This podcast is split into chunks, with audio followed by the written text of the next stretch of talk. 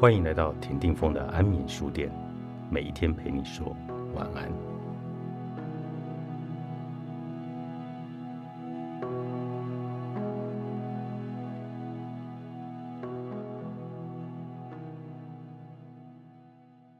我们邀请到了牛奶姐来为我们介绍这本书。为什么事情明明很多却不想做？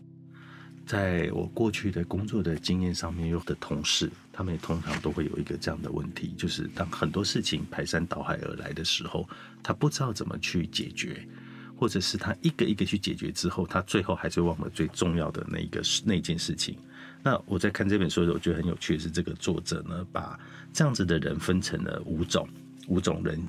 啊，一种叫忧虑者，就是我不想要截止时间。我想象他会出问题，但是他进度还是落后了。第二种叫完美主义者，我花了很多时间在修改跟抓错，可是呢，他的完工呢却迟迟没有办法完成。那第三种是烂好人，我每个事情我都说好好答应帮忙，到最后呢也一样没有时间去完成自己的工作。那第四种呢叫瞎忙族，就是说他在忙得团团转，整天都看起来很忙，可是他什么事也都没有完成。那第五种隐性拖延症患者，我总是迟迟没有动工，到最后呢才耗尽心力去完成。那通常呢会有这个问题呢，他作者把它归类有这五种五种状况。那在这五种状况里面呢，可能我们自己再回过来看我们自己的检视我们自己的工作啊，或者我们自己的事情，为什么我们会出现这样子的问题？那这个作者呢也告诉你怎么去解决这个问题的方法。那让我们请牛奶姐来帮我们介绍这一本书。嗯，这本书一开始的时候，在目录里面，大家就可以很清楚，其实这个作者尝试透过五周的计划，然后在每一周有一个阶段，希望你可以去练习完成，然后等到五周过后，他希望可以帮助你改变你现在就是事情很多，明明很多，但你却不想要做的这一个习惯跟问题。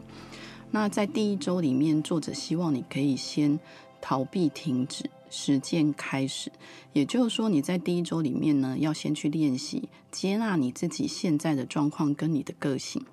因为如果你不了解你的个性，没有办法接受你个性上的问题，你其实很难去针对这个问题，然后改变自己跟调整自己。那在第二周的部分呢，作者帮大家设定的目标是建立你的上部结构。他所谓的上部结构，也就也就是希望你可以一步一步一步的完成，而不要说我想着 A，然后 A 还没有建设跟调整好，我就去做 B。他希望大家可以去练习一个专注，然后一步一步的去完成，然后慢慢的去结构跟建构你自己的工作逻辑。第三周，作者帮大家规划的其实是希望你可以去对付时间小偷。在这个章节里面，我自己觉得比较好玩的一个概念是，我们其实拼命赚钱，然后呃拼命花钱，但是你有想象过，唯一有一件事情是它不会再重来的，也就是你的钱没了，你可以再赚它，它可能会从一到一万到十万到二十万，但是时间在人生里面它只会递减，它不会增加。它不会因为你想要时间增加，它就增加。那如果按照人生投资这件事情来看的话，时间反而应该是你最珍惜、排在最前方，需要去做规划跟理解的，因为它绝对不会回头。那第四周的主题其实会放在专心致志，他希望你呢一心多用的时候，并没有办法让你的工作速度变得很快。所以他希望透过冥想的练习，提高你的呃集中跟专注力，让你可以更快速缩短你工作的时间，在比较短的时间之内拉高你的专注力，完成你希望完成的工作。那第五周，他希望帮大家维持练习的是保持动力。他可能会嗯，在这前面四周的过程当中，也许你可能会觉得有点疲乏。然后或者可能经过四周之后，好像你的状况还没有改变，所以在第五周的时候，他会尝试透过一些简单的呃练习跟过程，让你从前面四周的练习当中再重新去做检查，然后让你可以保持动力，完成这五周，希望可以调整自己习惯的方法。那在这本书的最后，他其实是希望大家可以把这一本书当做一个指引，也就是一个呃所谓的学习手册。你三不五时，当你遇到问题的时候，你就可以把这本书再拿起来看一遍。那回到刚刚峰哥有提到的，就是这个作者把这些呃一开始的时候，为了要帮助大家去理清。你到底是属于哪一个类型的人？要透过哪一种方式先去面对自己的问题，找到一个解决的可能？所以他将人分成了这几种。呃，其中我觉得比较好玩的是，你可能从来没有发现，呃，自己可能会有一些忧郁的症状，其实是来自于你的工作没有没有被解决。那很多人会觉得啊，我工作其实就是这样嘛，我就是尽力做，尽力做，尽力做。但是在这个过程当中，你可能会越来越焦虑，越来越忧虑，因为你会一直不断的花很多的时间去思考，然后这些思考反而没有办法帮你解决你的工作内容，而产生了一个更大的焦虑，反而阻碍了你可以在比较顺利跟短暂的时间之内完成你工作的这个状况。那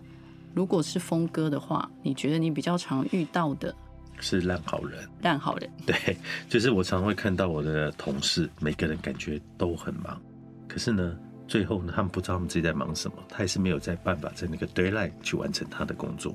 那为什么会会是这样的一个状况？就是每一个同事，他可能跟他说：“哎，我请你帮一个忙。”他都会说好。他说好的这个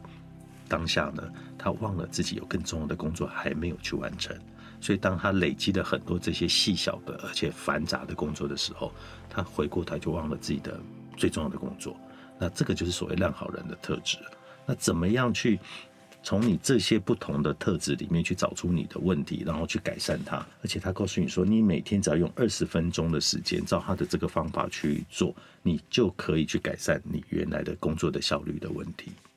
嗯。我觉得这个作者在这本书里面其实写的非常的仔细，他仔细到呃，让你也可以同时去练习，你自己就是一个主管。比如说，现在你可能接到十件事，但是你这十件事都必须要在一个时间之内完成。那如果你是主管的话，你就必须要开始做第一件事情，叫做排列这个工作的优先顺序以及分工。那他尝试把这一个部分的方法。呃，教会给每一个工作者，然后让每一个工作者，当你在呃非常短的时间之内，必要必须要去完成所有的任务的时候，你的第一个动作绝对不是先去做，而是先去练习排出这个工作的优先顺序，然后再来把一些工作，你问自己：这些工作一定是我要做吗？还是我现在可以先请别人做到哪一个部分，我再接手？然后把分工这一个呃功能用在自己的工作上面，然后把这些工作呢分散出去，让它可以同时进行。其实我觉得这有点像是在偷时间，就是每一个人的工作如果都是八个小时好了，当你开始练习分工的时候，你就有可能从八个小时变成十六个小时，然后变成二十四个小时。所以你在时间的呃充沛上面，其实是会大大的增加。对，所以这个就是对于自己工作时间的一个管理的有效率的方式跟运用。那这本书呢，可以帮你找到拖延症的一个根源，然后教给你一个比较强大有效的一个策略。这本书的名字叫做《为什么事情明明很多却不想做》，作者加兰库尔森，商周出版。